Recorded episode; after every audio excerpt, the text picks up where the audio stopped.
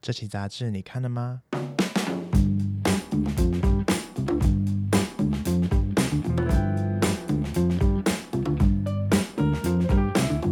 欢迎来到 Paper 编辑室，我是 Jasper。我是 Johnson，我是 Clyde，我是 Ian。Ian，你就帮我一个拍手好了。好，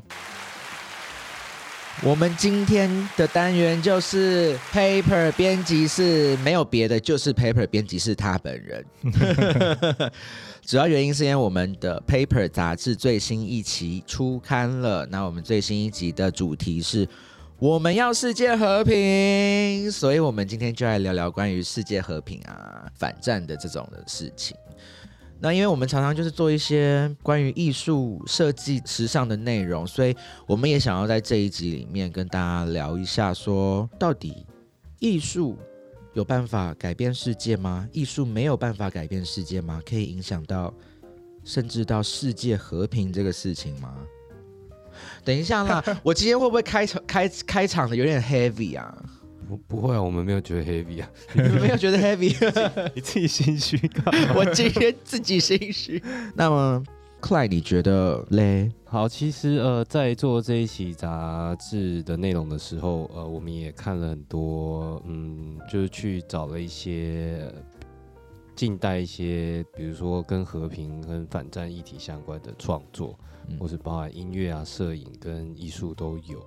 那其实以我的话，我是觉得艺术是确实是可以改变世界的，就是艺术它会有一种凝聚力，就是可以让人们站在一起去表达他们的诉求。那呃，我我这边想要分享一个，就是我特别有感觉，就是呃，David Bowie 当年在柏林围墙旁边做的事情。嗯，那这个也是收录在我们这集的 Paper 杂志精彩内容当中。对，也有在这期的内容当中。嗯我简好，我简单介绍一下背景，就因为二战之后啊，那纳粹德国就战败了嘛。嗯对，那所以你呃，东德跟西德就是就就分裂了这样子。对，然后另外柏林，因为柏林它其实在东德的境内，然后柏林它也分裂为呃西柏林跟东柏林。对，那因为呃等于说西柏林那边是自由的地方，然后东柏林那边是呃就是苏俄的铁幕之下，所以很多人呃很多年来一直有东柏林的人民，他就想要逃到西柏林。嗯那就因为这样，东柏林就在边境那边建了一座呃很有名的那一那一道柏林围墙。对，那从此它就成为冷战时期欧洲铁幕的象征建筑物。嗯对，这大概是背景。然后在就是七零年代的时候，David Bowie 他就嗯，他就来到西柏林这边创作，就远离他的家乡这样，然后想要看看不一样的东西。然后他就在呃柏林西柏林的期间，他就发行了所谓的他柏林的三部曲，这嗯三张专辑。那第二张专辑，呃，最有名的那首歌就叫《Heroes》。嗯对啊，那这首歌是 David Bowie 的名曲，它的内容简单来说就是在唱说哦，有一对来自东西德的情人，然后他们就是不畏惧战乱这样，然后就是相信有一天他们可以在一起，然后可以成为就是大家的英雄这样子。这首歌真的非常的好对，这首歌很好。我们可不可以剪进来啊？可以。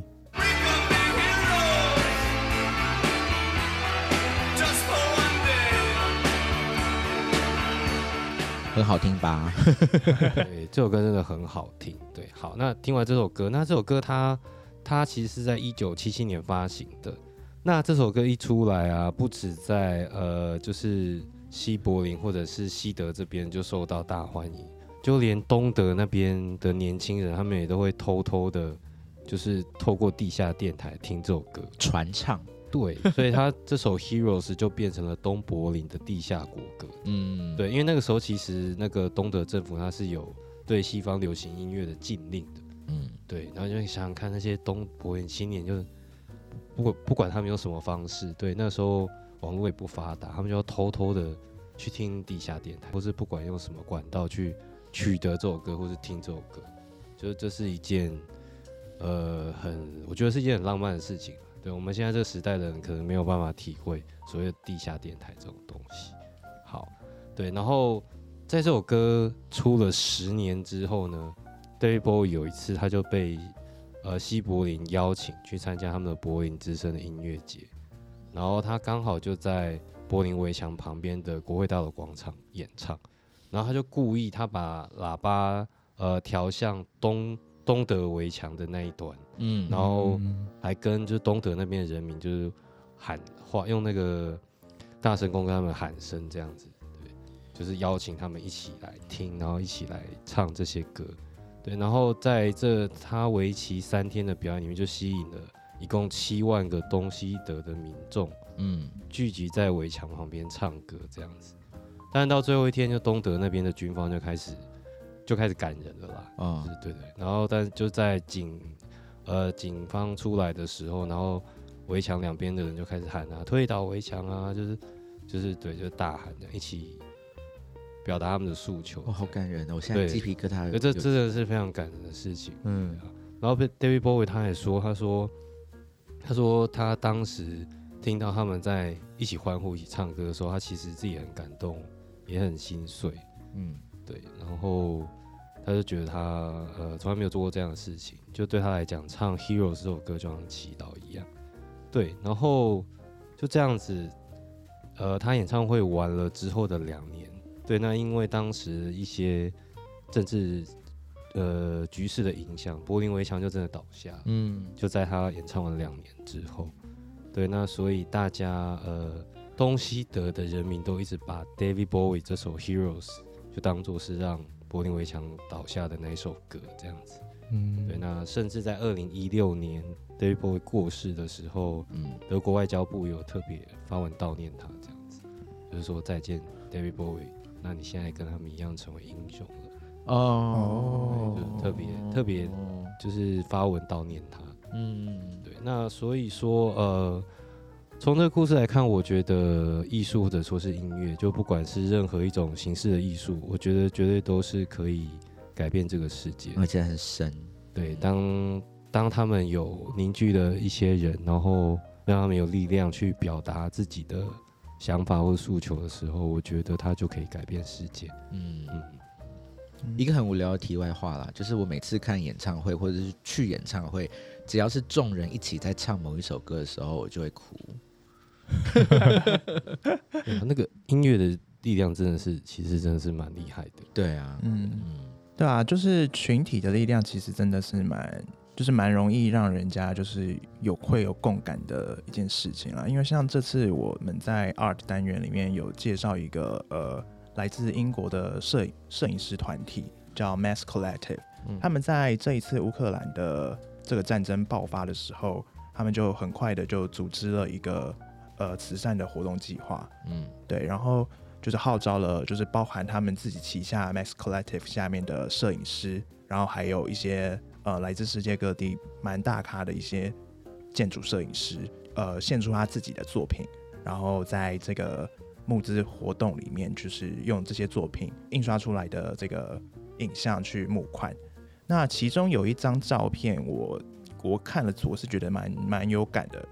然后就是它是一张在呃摄影师叫 Anna Kroger，他在二零一三年在克里米亚的一个海边拍的一个滑水道的照片。然后那个滑水道，它就是它的颜色是就是乌克兰国旗的颜色，就是蓝色跟黄色。嗯就二零一三年他拍摄完这张照片没过没多久之后，二零一四年克里米亚就被俄罗斯给侵占了。对，所以这个原本应该是一个很，就是拍摄当下应该是算是蛮蛮有度假氛围、很快乐的一个场景，但是在隔了一年之后，这张这张照片就完全变了另外一个意义。嗯，对，然后这张照片就是在这一次募资活动当中，就是也有也有被收被被呃来自世界的某个藏家给收藏这个样子。然后我看到这个，我觉得很有感的是，就是以前我对于呃影就是照片它被拍摄的那个时间点，其实并不是特别有感觉的。嗯嗯嗯，就是我们很常看到，就是一张呃影像作品，然后他都会 credit 说他是在拍摄在几年几年啊，我都觉得哦，所以就它就是个数字它就是一个数字。嗯但是就是看到了这一次这个活动的这一张照片，我才开始对呃影像的时间性这件这件事情嗯是、我觉得是重要的。嗯对，然后他这个活动在十天当中就募到了四十三万的台币，然后他是捐给英国的红十字会，红十字会就去安排就是他们在乌克兰当地的一些救助的人员的物资的钱啊，或者是帮助乌克兰难民就是要逃离战乱地方的费用这样子。嗯嗯，嗯对，所以虽然说艺术它是没有办法实质上的就是帮助到在战战争当下，就是你可以可以提供一些什么样子的实质上的帮助。其实我是觉得艺术其实是做不到的，虽然它是可以在心灵上面，就是给不管是受难的人，或者是我们这些在旁观的这些人的心理上的一些慰藉，但实际上，如果嗯我们正在战争的这个当下，艺术对我们来说可能并不是那么的有帮助。但是在这个募资活动，因为它有一个实质的款项嘛，那它就是还它就是可以真的去投入在这个战战事当中，去帮助这些人。这个也是我觉得蛮感动的。嗯，嗯，对，对啊，我们这次就是专访到 Mass Collective 的创办人，在收录在我们的杂志里面，所以大家想要更了解他到底说了些什么，可以赶快去入手我们最新一期的杂志哦。哦，对啊，我们这次杂志封面非常的可爱，它是一个它是一只和平鸽。对啊，哎，然后你们知道，就是和平鸽，就是鸽子为什么会成为和平的这个象征？它其实是有一个跟它是有一个有一个历史渊源，有个典，故，对，是有一个典故的，嗯就是最早最早就是最早应该可以追溯到圣经，就是它它其实是呃。早，嗯对，非常的早。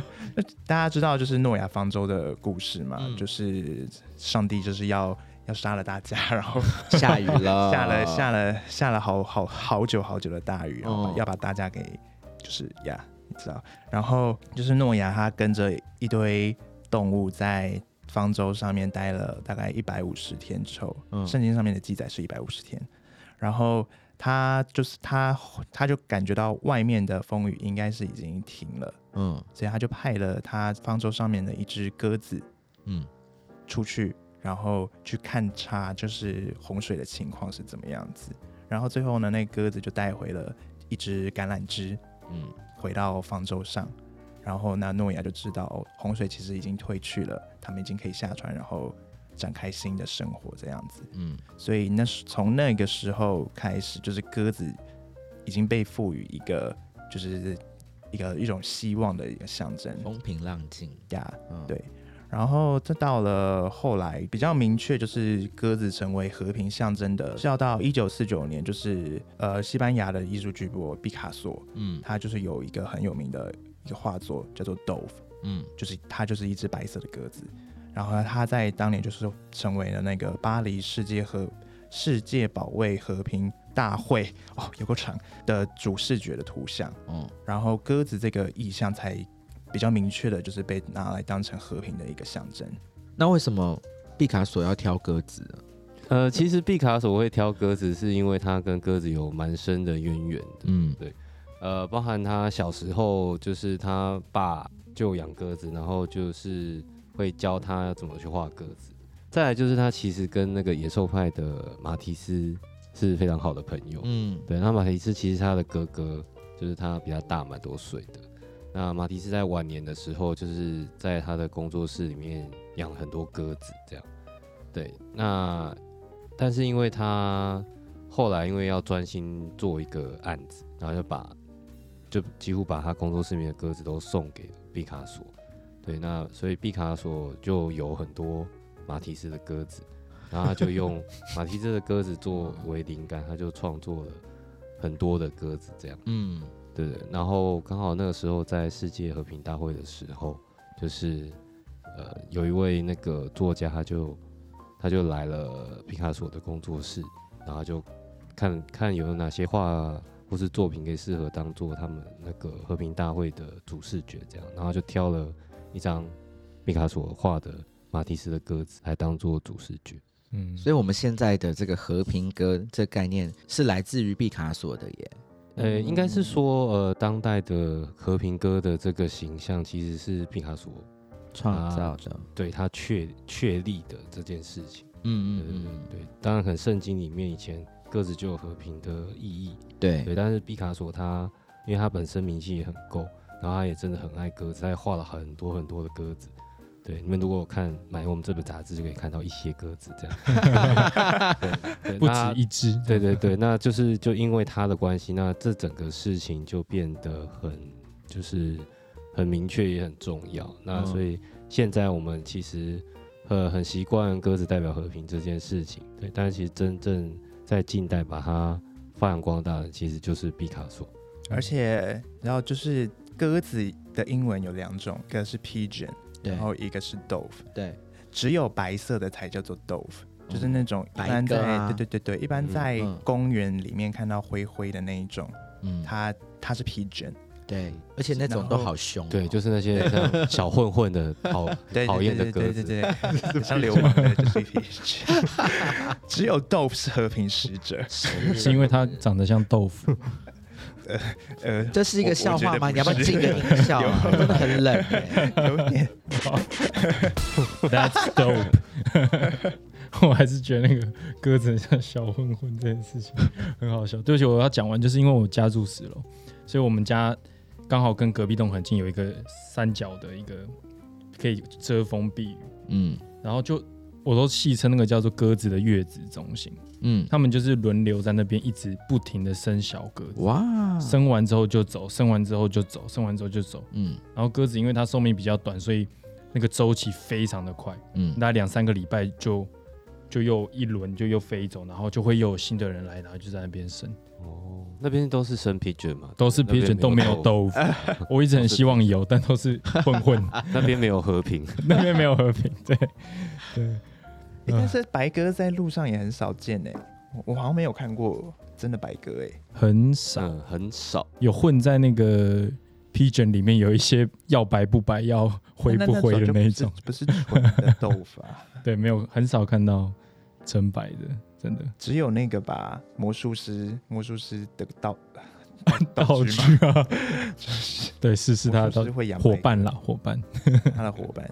但除了艺术品之外，其实关于爱与和平，它的范围还很还很很大。它其实是在日常生活中都会有一些相关的的东西，会去有相关的联想这样子。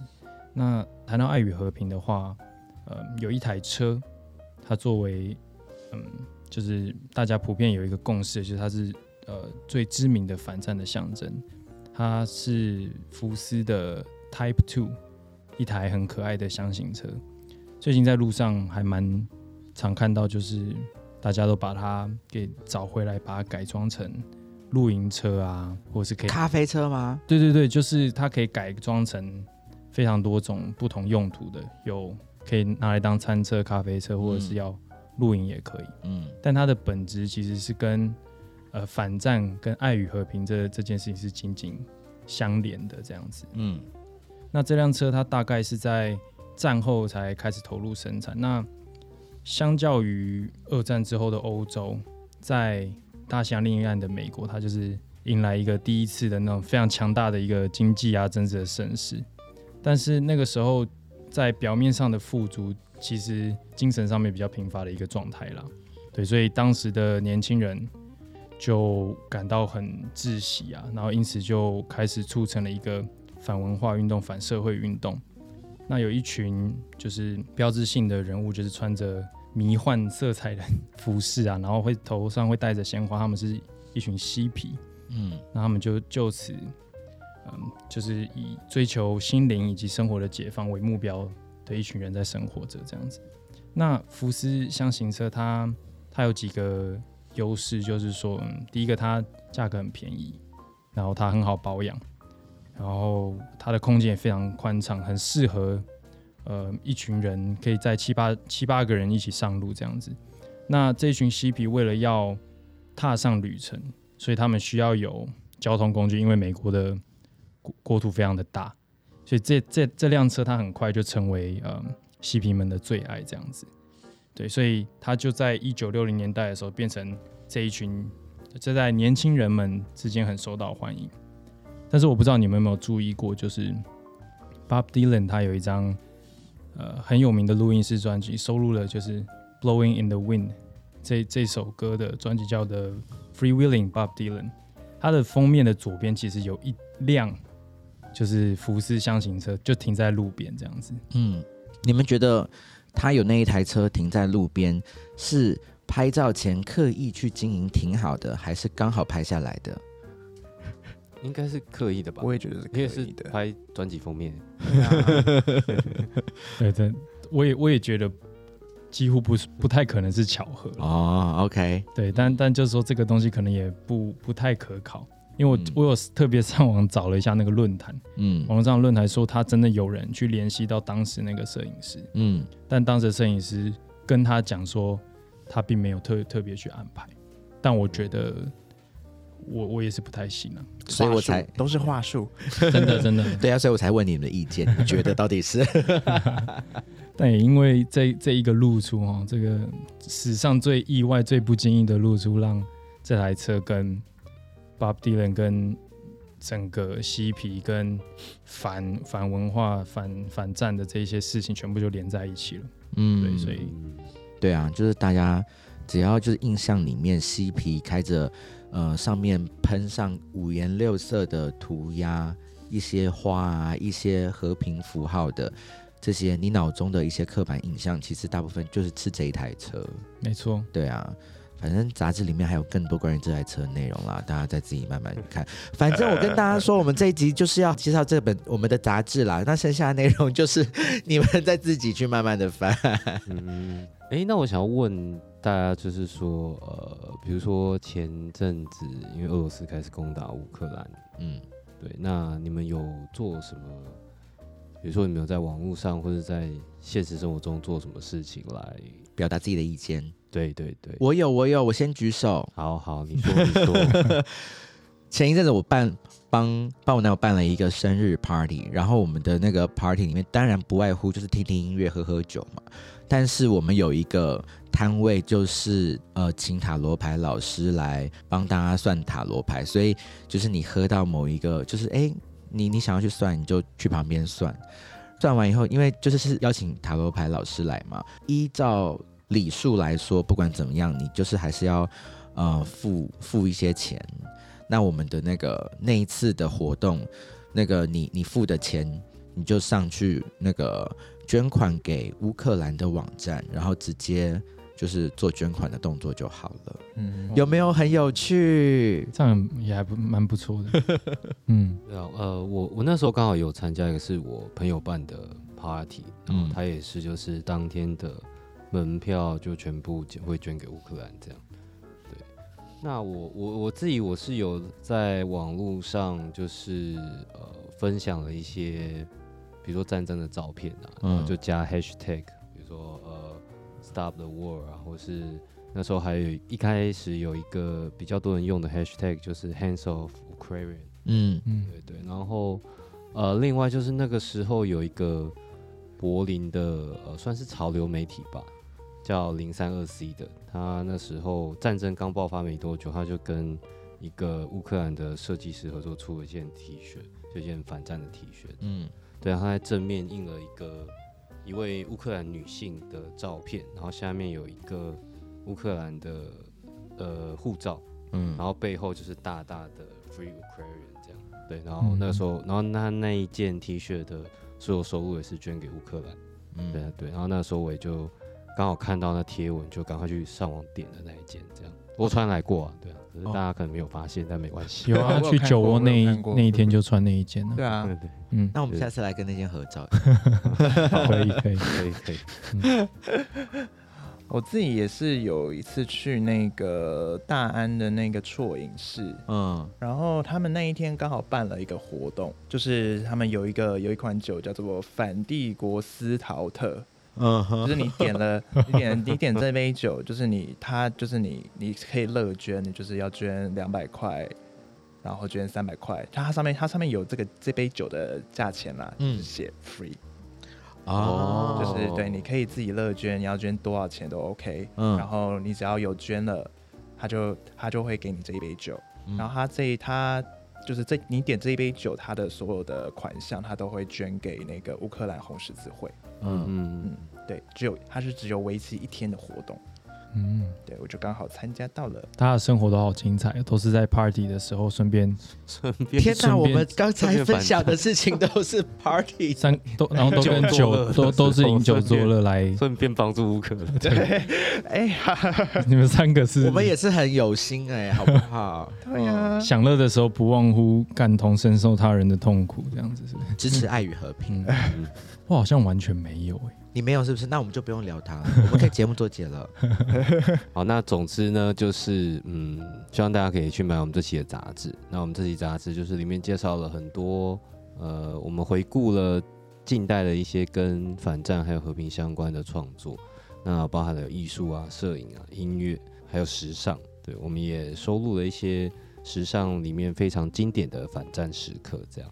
那最后当然还是诚挚的希望，就是战争赶快结束。真的，对，不管是在哪里的战争，不只是乌克兰跟俄罗斯，就是这世界上战争还正在发生。这样，那希望有一天我们不用再恐惧战争。那希望我们下一个世代的年轻人们，当他们长大的时候，会变成不会再发动战争的人。嗯，对，我们来一起大叫杂志的 title，我们要世界和平。来，一二好三，，我我们要世界和平。好了，以上是我们今天的节目，希望大家喜欢，谢谢，拜拜拜拜。